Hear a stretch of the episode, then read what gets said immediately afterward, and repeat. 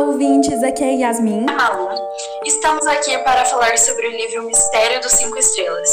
Esse livro conta a história de Leonardo Fantini, que trabalha como mensageiro do Hotel Cinco Estrelas, que quando é chamado pelo hóspede do 222 Barão, Léo vê um corpo debaixo da cama e uma mancha de sangue no hóspede, e ficou com suspeitas.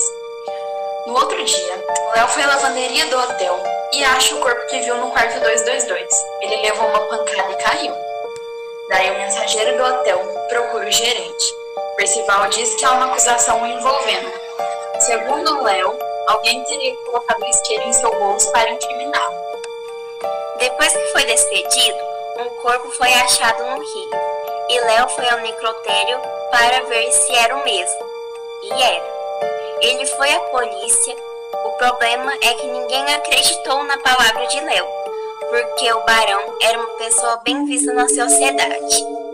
O delegado disse que ele estava doente e Léo se escondeu na casa de sua tia Zula.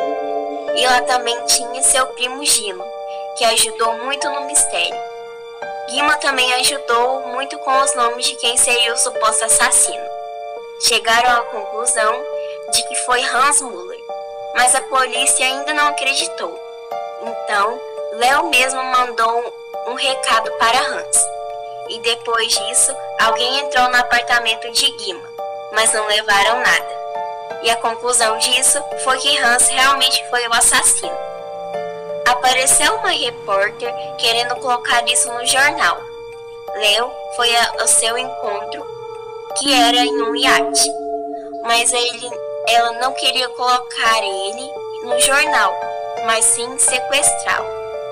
Ela trabalhava para Barão junto com Barrios. Leo pulou da represa com Malena, a falsa repórter, e fez de tudo para sair de lá vivo. Depois disso tudo, foi para a casa de Ângela, que o recebeu muito bem. Um fusca branco apareceu na frente da casa dela e Léo teve de ir. E Guima o levaria para um sítio, mas com alguns pedaços de papel rasgado de Guima, que Guima achou no lixo do barão, Léo voltou para a casa da tia para ter a ajuda de Gima.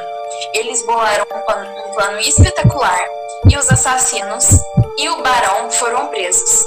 Tudo acabou em uma grande festa na casa dos Fantini. O livro foi lançado no dia 1 de janeiro de 2005 e o autor chamava Marcos Rey, que nasceu no ano de 1925 em São Paulo e faleceu no dia 1 de abril de 1999, também em São Paulo.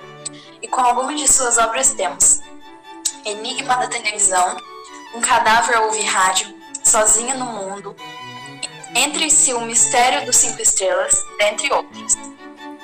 Agora vou falar a nossa opinião, a minha, né? Eu amei muito esse livro, pois é sobre mistério que eu amo.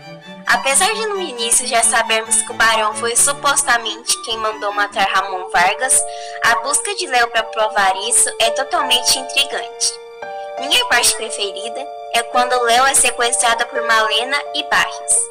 Por mais que seja tenso, Léo fez tudo para sair da represa vivo e não se deixou levar pelo cansaço. Gosto muito também da parte em que Gino, Guima e Léo riscam os nomes quem poderia ou não ser o assassino. Meu personagem preferido é Gino, pois sabia o que fazer na hora certa e ajudou muito Léo a resolver esse mistério. No final, poderia ter tido mais detalhes da prisão do barão, mas mesmo com isso, é um livro ótimo. Agora, a minha opinião.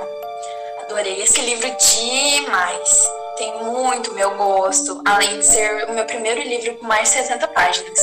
E agora esse livro totalmente incrível marcou a minha pré-adolescência. Em cada momento, um, suspe um suspense é uma torcida para Léo conseguir investigar tudo e dos leitores descobrirem a história. Meu personagem preferido também foi o Dino, porque ele era o que mais ajudou formalmente Léo. E minha parte favorita foi o final, porque, ele, porque foi a comemoração né, daquela história toda. E para mim, Guima foi muito importante para ter o poder de se infiltrar no hotel depois de, de descobrir tudo com Léo e Gino. extremamente fantástico e é muito bom. E já quero ler de novo. Acho que já tá bom de falar, né? É, realmente. Então vamos encerrar. Eu vou encerrar falando que eu recomendo muito esse livro, não sei você. Eu amei esse livro demais. E o que, que, você acha de no final? A Ângela, né? Ela podia ter, ter um final feliz com o Léo, né? Ah, eu também. Eu acho que ela podia ter ido pra casa dos Fantini, é, comemorar, ficar com o Léo, mas. Sim, realmente. Então, um abraço a todos. Esperamos que tenha gostado. Tchau! Tchau!